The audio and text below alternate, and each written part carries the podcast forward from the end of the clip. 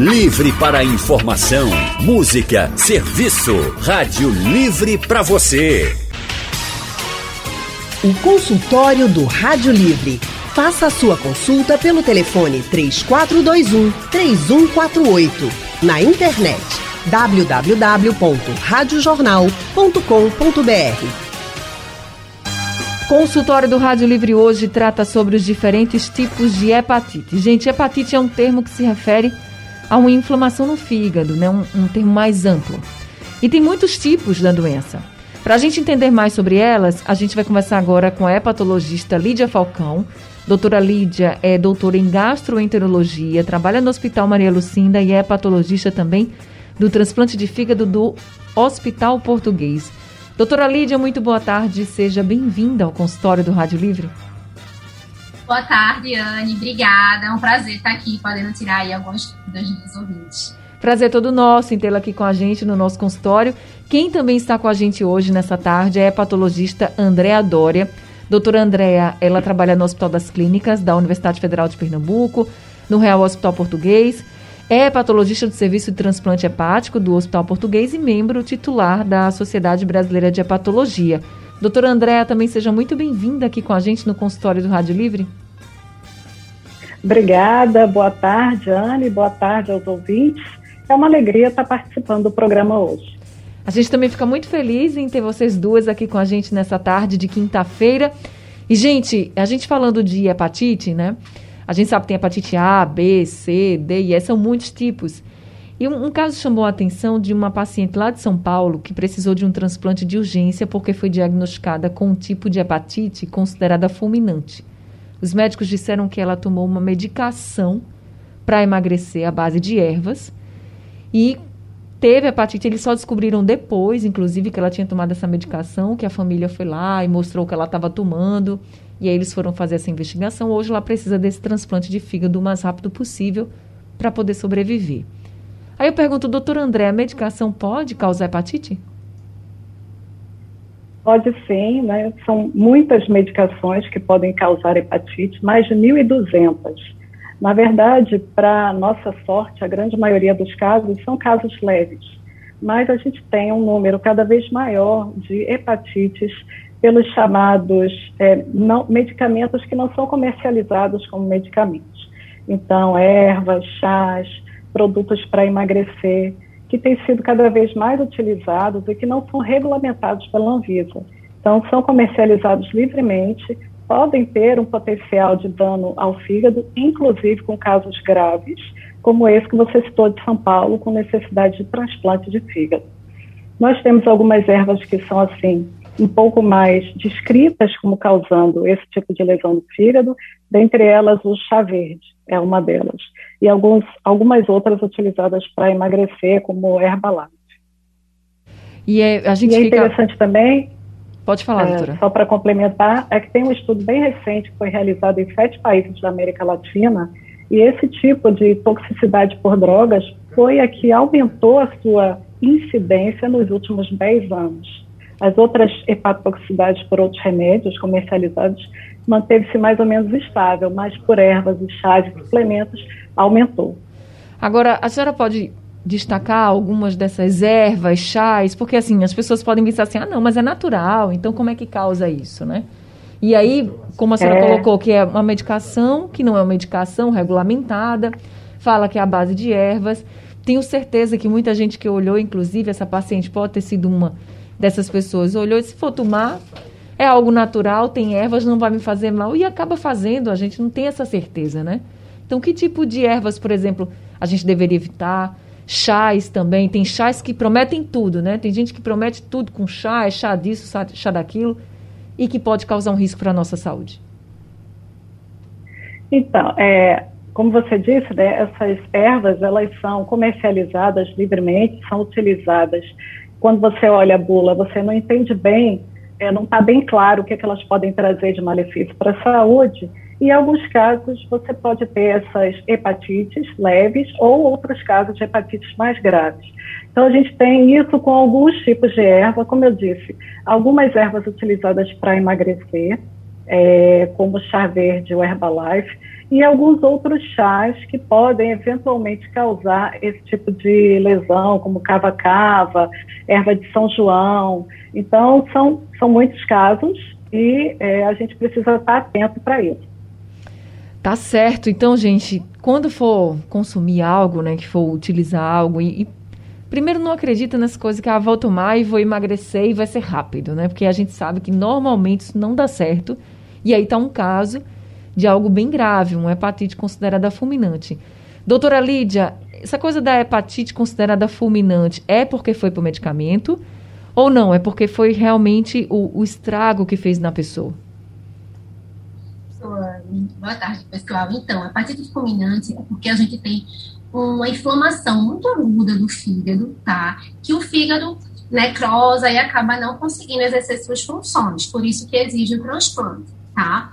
É, além de ervas, medicamentos, outras doenças podem evoluir com hepatite fulminante, hepatite B, hepatite C, hepatite autoimune, todas as outras causas de doença hepática que qualquer causa de inflamação do fígado, você pode ter um quadro fulminante, que é uma reação inflamatória aguda tá? Que o fígado não consegue ter uma recuperação. Uma coisa interessante, complementando um pouco do que a Andrea falou, é que além dessas ervas que o pessoal usa para emagrecer, né? É, hibisco, carqueja, chá de carqueja, que é diurético, que a gente vê muito em consultório, ter cuidado também com os suplementos, tá? De academia, porque assim, a gente vê muito paciente tomando termogênico, tá? E nesses produtos, ah, é só café. Não, não é só cafeína tá? Tem outros produtos e muitas vezes contaminantes. Como a Andrea falou, esses produtos não passam pela Anvisa.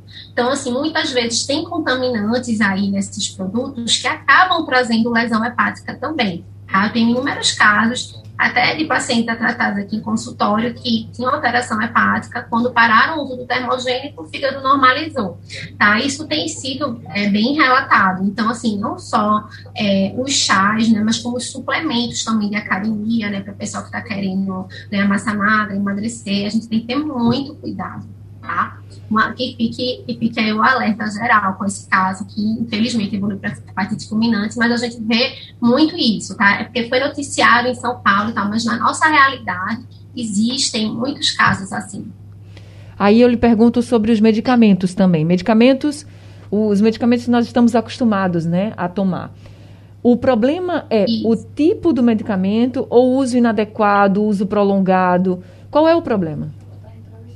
Então depende muito, sabe? Ele tem medicamento, tá? Que ele é, ele, o efeito colateral dele é dose dependente, como por exemplo o paracetamol. Né? A gente tem muitos casos de relato de intoxicação por paracetamol, mas geralmente é pela dose que o paciente usa, tá? Geralmente mais aí 3,5 gramas por dia, que é diferente da dose que a gente usa no nosso dia a dia, para alguma dor, para algum quadro febril tá? Existem drogas que podem, que são idiosincráticas, assim, você, independente da dose, você pode evoluir para hepatite fulminante. A gente tem alguns anticonvulsivantes, é, assim, a gente tem uma série de drogas, inclusive antibióticos, anticonvulsivantes, várias medicações que podem fazer com que o paciente tenha essa inflamação aguda, tá? Que o fígado não consegue se recuperar. Mas depende muito. Para alguns medicamentos é dose dependente, tá? Como paracetamol, e para outros medicamentos, independe de dose, tá? Às vezes, com uma, uma ou poucas doses da medicação, você já pode ter o efeito.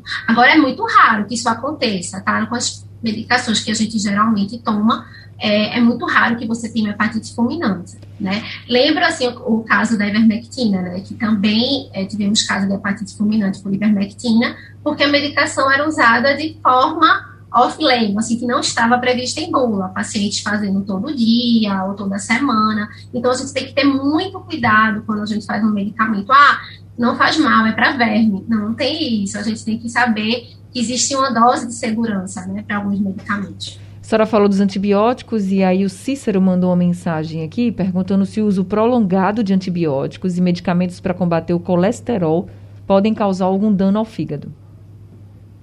Então, vamos lá. É, em relação ao antibiótico, depende do antibiótico, depende do que é uso prolongado, né? Então, assim, se o paciente está fazendo antibiótico todo dia, com semanas, meses, pode sim, com certeza. E até por menos tempo que isso, tá? Então, assim, o antibiótico tem que ser sempre orientado pelo médico, tá? Essa coisa de ir na farmácia, a farmacêutico orientar um antibiótico, fazer por tempo indeterminado não, não deve ser indicado, porque o paciente pode ter muitos efeitos colaterais, não só para o fígado, tá? Para o fígado, para o estômago, para o rim, enfim, para o nosso corpo todo. Em relação aos remédios do colesterol, as famosas estatinas, né, que estão muito relacionadas aí, o pessoal tem medo por causa do fígado.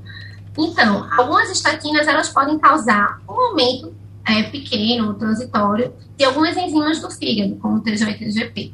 Mas há vários estudos demonstrando o benefício do uso da estatina, tá, para esses pacientes que têm problema no fígado, inclusive até em pacientes com cirrose pode ser utilizado. Tá? Então, nós usamos a estatina sim no nosso dia a dia, quando há necessidade, quando o paciente tem um risco cardiovascular que necessite pelos níveis né, de colesterol, LDL, enfim. Então, até o uso da estatina tem que ser recomendado pelo médico, porque tem que ver a necessidade de cada paciente para fazer. E quando bem recomendado, sim, pode ser utilizado é, e nós não, não vemos grandes problemas em relação ao fígado.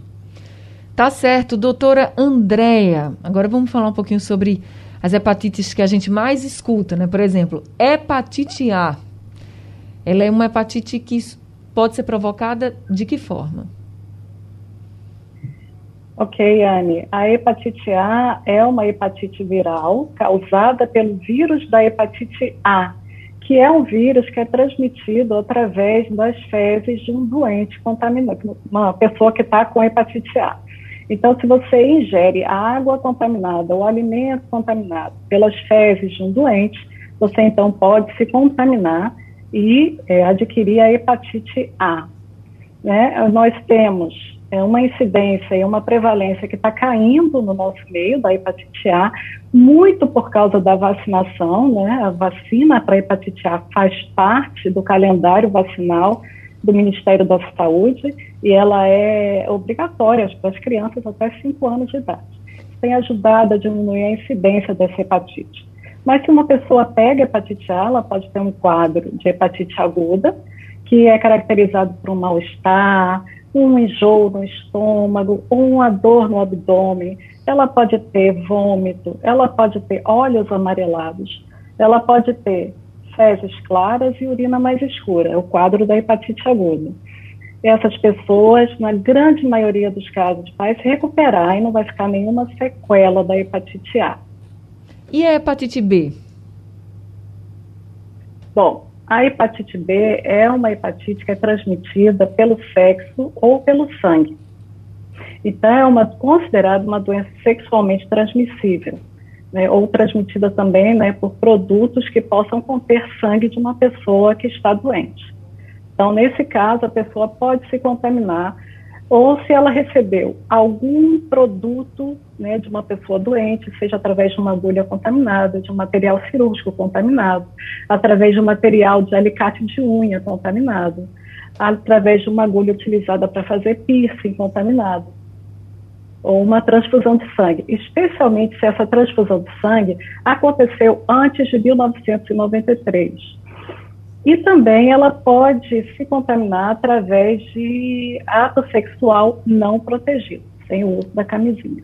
Essa transmissão sanguínea que a senhora falou, por exemplo, também é comum na hepatite C? Sim, o vírus da hepatite C ele é principalmente transmitido pelo sangue.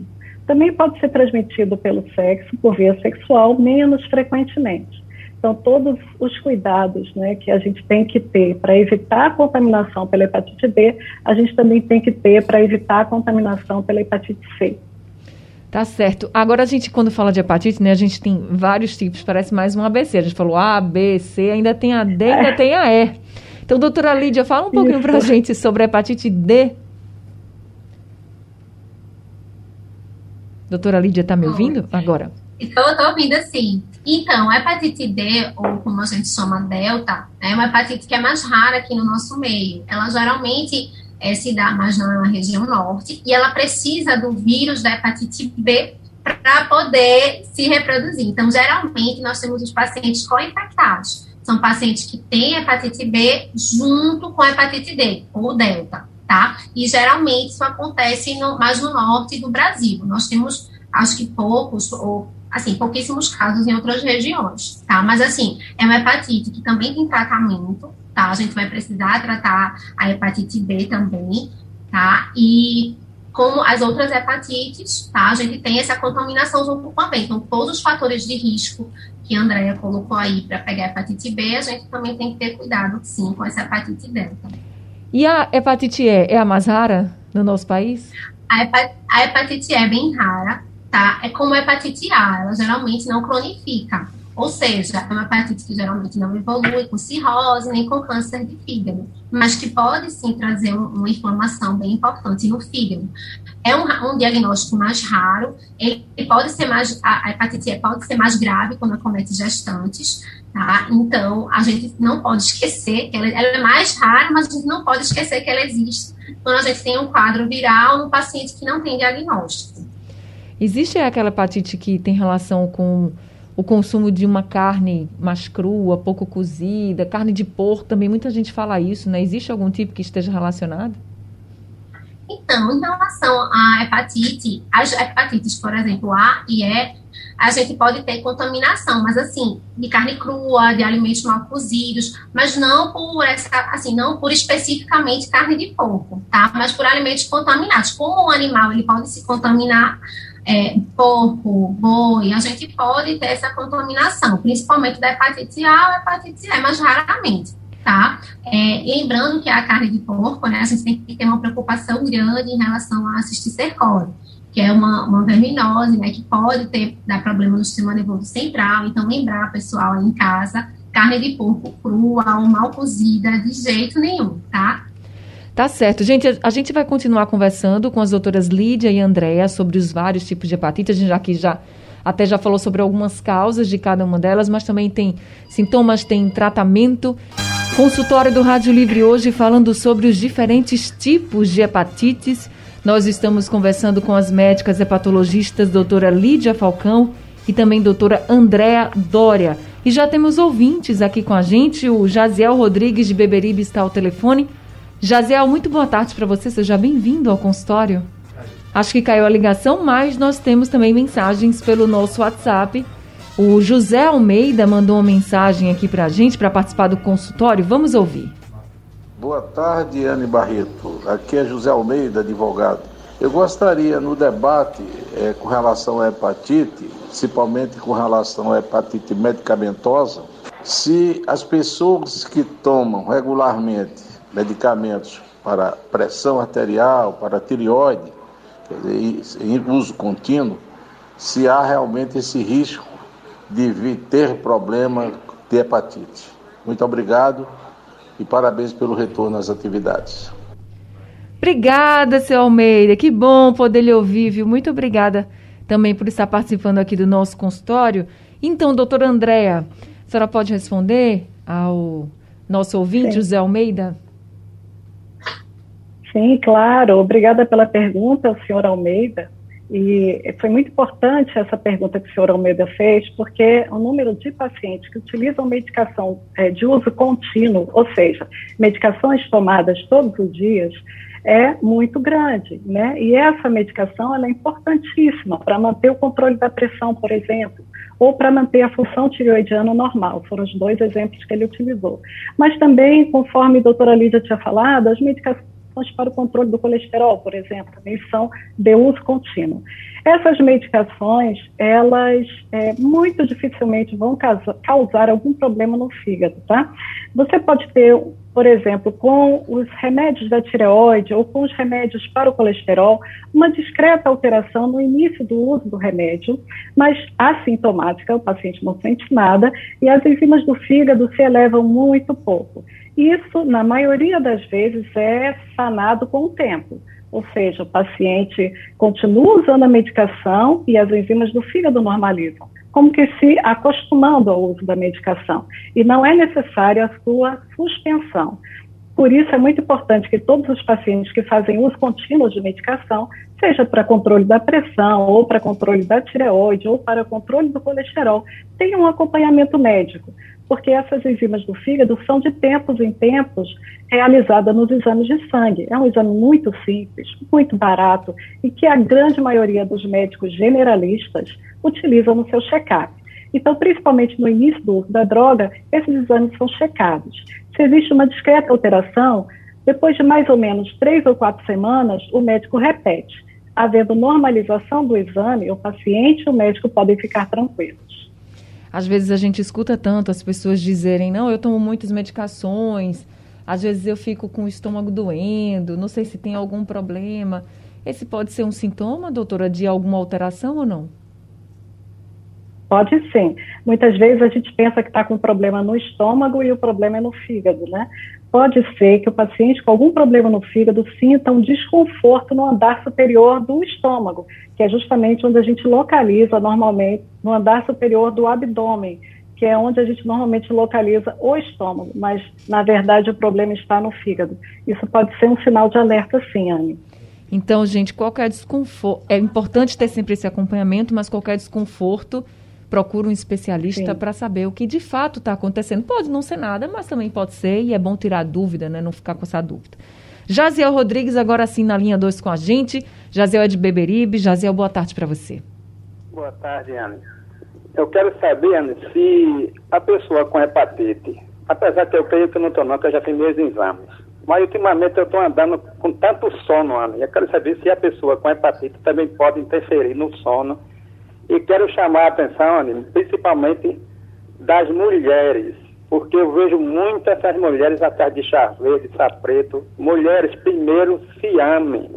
Se for gordinha, se aceite do jeito que você é.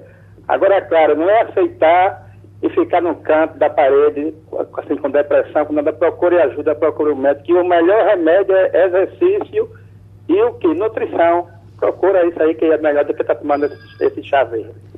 Com certeza, Jaziel, muito obrigada, viu, pela sua participação aqui com a gente. Jaziel perguntou, doutora Lídia, sobre essa questão do sono. Uma pessoa com hepatite, uma interferência no sono, com muito sono, perda também do sono que a pessoa já tinha, né? Uma noite mal dormida, pode ser um sintoma ou não? Olá, Josiel, obrigada pela participação. Antes de responder sua pergunta, eu queria elogiar a observação que você fez, né?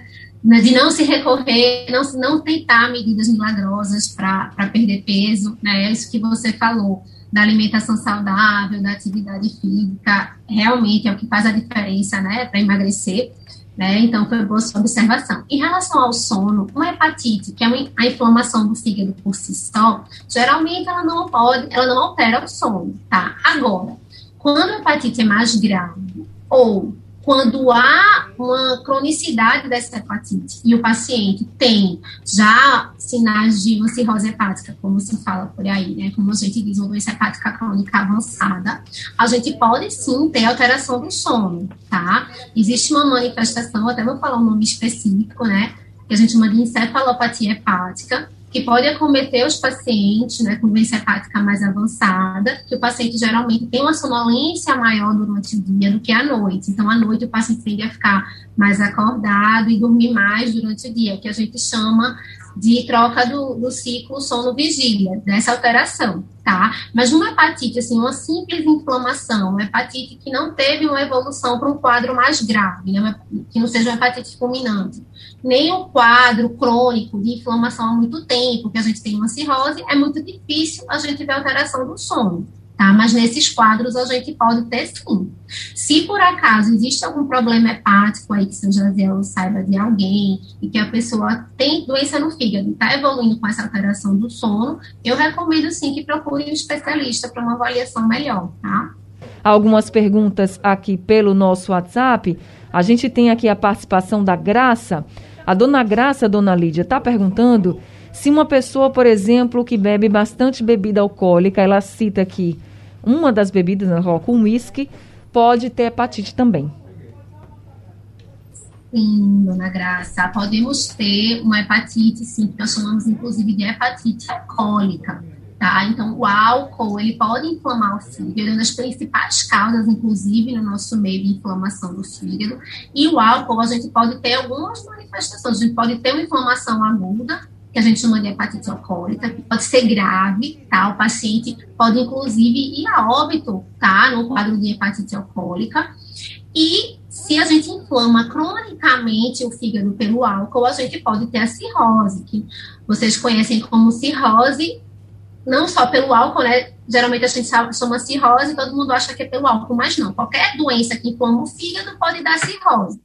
E com a cirrose a gente pode ter várias complicações, como câncer de fígado, sangramentos. Então, assim, é um, um, um quadro que pode que é grave, tá? Então, o álcool deve ser consumido com moderação.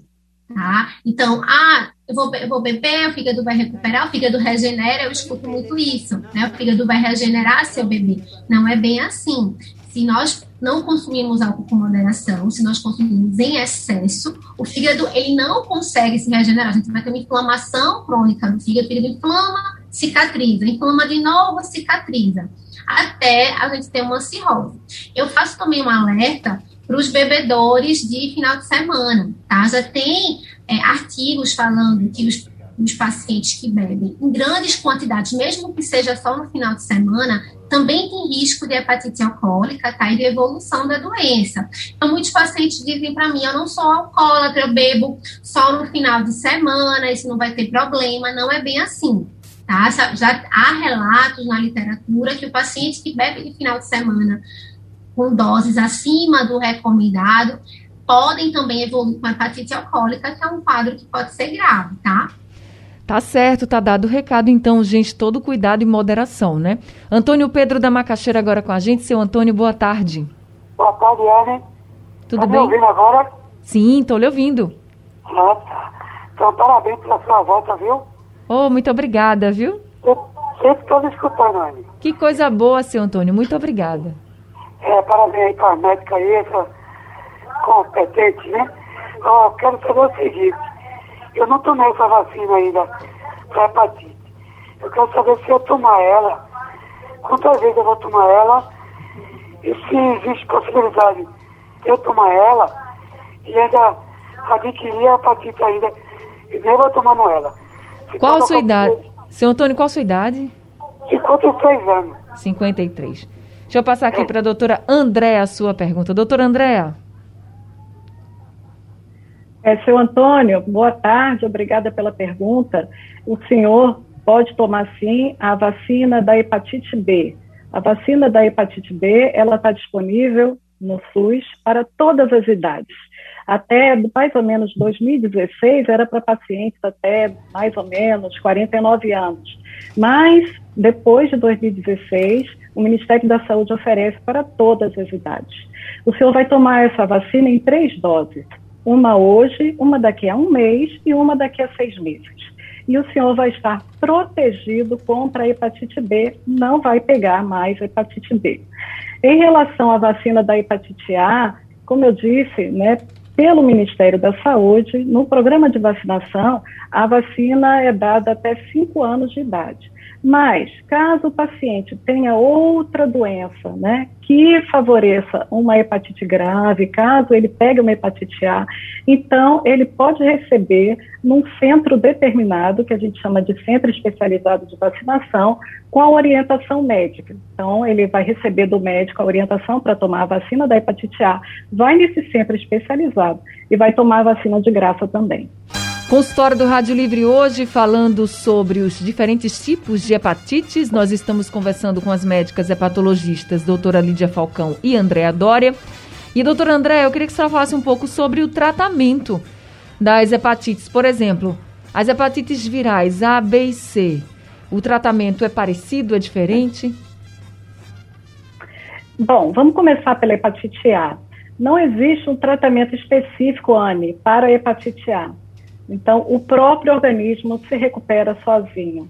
Basta que o paciente faça repouso, uma boa alimentação, evite ingesta alcoólica ou uso de qualquer medicação que não seja prescrita pelo médico. Esse paciente vai se recuperar, vai ficar sendo acompanhado pelo clínico geral, ou gastro, ou hepatologista, e vai se recuperar em mais ou menos um a dois meses. Em relação à hepatite B e hepatite C, nós temos tratamento disponível pelo SUS. Para a hepatite B, não são todos os pacientes que precisam de tratamento, né, a partir de uma avaliação médica, de acordo com alguns critérios, como a idade do paciente, o tempo de infecção, a quantidade de inflamação no fígado e a quantidade de vírus no sangue, então é definido o tratamento para esse paciente. Se ele for utilizar a medicação, ele vai usar uma medicação oral, um comprimido, e vai usar por tempo indeterminado, fazendo acompanhamento médico. Bom, para a hepatite C, a história é muito boa, a notícia é excelente. Nós temos um tratamento atualmente muito eficaz para a hepatite C, com uma taxa de cura acima de 95%, um tempo de tratamento muito curto, entre 8 e 12 semanas, ou seja, entre 2 e 3 meses de tratamento, comprimidos, né, utilizados em associação, e que resolvem o problema de mais de 95% dos pacientes. Então, para hepatite C, a notícia é ótima, o tratamento é disponível pelo SUS e é indicado pelo médico é, clínico geral, ou gastro, ou hepatologista. Tá certo. Doutora Lídia, a senhora falou que a hepatite D está muito relacionada à hepatite B, então o tratamento também é parecido?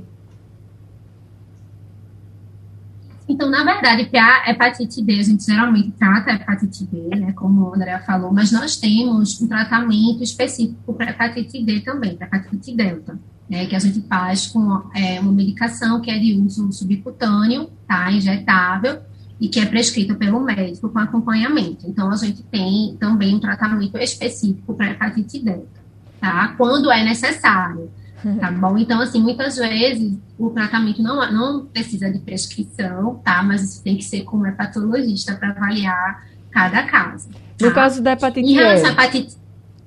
Não pode falar. Não, ia complementar falando que da hepatite E, né, geralmente os casos são autolimitados, e não, não como é, da mesma forma da hepatite A, a gente não tem um antiviral específico para o tratamento da hepatite E, tá? Mas a pessoa estando curada de qualquer uma dessas hepatites, qualquer um dos tipos, ela pode pegar de novo? Então, pode. Na verdade, assim, vamos começar, porque assim, depende da hepatite. A hepatite A, geralmente não, tá? A gente fica com anticorpo para a hepatite A e é muito difícil a gente ter uma nova contaminação. Então, a gente fica é, já com a imunidade, né, para esse vírus. Em relação à hepatite B, por exemplo, é um caso à parte, porque o vírus B ele é um vírus DNA, então muitas vezes o paciente pode achar que está curado, receber uma droga, uma medicação, né, uma quimioterapia, alguma coisa que baixe as defesas, que baixe a imunidade, e o paciente pode ter uma ativação dessa doença que estava tida como curada, certo? Para hepatite C, tá? Geralmente o paciente teve contato, é muito raro uma nova contaminação, a não ser que seja um outro genótipo, assim, um, a gente tem, no vírus C a gente tem alguns genótipos, né? Então a gente pode ter uma reinfecção, tá? Mas é bem comum também tá? Essas são as principais hepatites. Então, assim, a gente pode ter uma infecção, mas é muito raro, tá? Geralmente o paciente, quando está imune, a chance de novo contágio é muito, muito pequena. Então tá certo, gente. A gente precisa ficar atento aos sintomas, porque muitas vezes, como as doutoras colocaram, são sintomas que podem ser confundidos com qualquer outro problema. Então a gente precisa ficar atento aos sintomas, às causas também evitar, por exemplo, compartilhar alicate de unha, ter cuidado na hora de, de enfim, de fazer exames, cuidado com os alimentos também, não beba demais. E, ó, gente, tem hepatite medicamentosa, então nada de ficar pensando em utilizar qualquer coisa que a gente vê pela internet, que até prometa ser muito natural, porque tem gente que até mesmo com esses produtos que não são regulamentados e que prometem milagres, com ervas naturais e tem ervas que podem também causar hepatite. Então, todo cuidado é pouco, não vamos descuidar da nossa saúde. Infelizmente, o tempo do Oi. nosso consultório. Opa, pode falar. Eu queria, só, só para fazer um lembretezinho aí, que nós temos uma causa de hepatite que está se tornando cada vez mais frequente, tá? No nosso dia a dia, que a gente não, não falou aqui, que é para o pessoal ter cuidado em casa. É hepatite pela gordura do fígado, tá? Muito paciente com esteatose hepática, que é a gordura no fígado. Essa gordura ela pode inflamar o fígado também, dá hepatite, pode dar cirrose, câncer. Então, não é uma bobagem. Gordura no fígado não é uma bobagem, só para deixar aqui o alerta no fim do programa. E está muito relacionado à alimentação também, né, doutora Lídia? Exato. Então, gente, muito obrigada pela participação de todo mundo. Doutora Lídia Falcão, muito obrigada por esse consultório, pelas orientações e até a próxima. Obrigada. Obrigada pelo convite e espero ter ajudado aí seus ouvintes. Ajudou muito. Doutora Andréa, também muito obrigada por esse consultório, pelas orientações e até a próxima. Obrigada, foi um prazer participar. E eu só queria lembrar que todo mundo pode pedir o teste rápido para hepatite B e hepatite C pelo SUS, tá bom, gente? Não esqueçam. Em 10 minutinhos a 20 tem o resultado. Só baixe no posto? Baixe no posto pedir ao médico, é uma gotinha de sangue e 20 minutos para ter o resultado. É isso. Muito obrigada também, doutora Andréa. Gente, obrigada aos ouvintes. Rádio Livre de hoje fica por aqui. A gente volta amanhã às duas horas da tarde. A produção de Gabriela Bento, trabalhos técnicos de Edilson Lima, Big Alves e Sandro Garrido. No apoio Valmelo, no site da Rádio Jornal Isis Lima e a direção de jornalismo é de Mônica Carvalho. Sugestão ou comentário sobre o programa que você acaba de ouvir, envie para o nosso WhatsApp 99147 8520.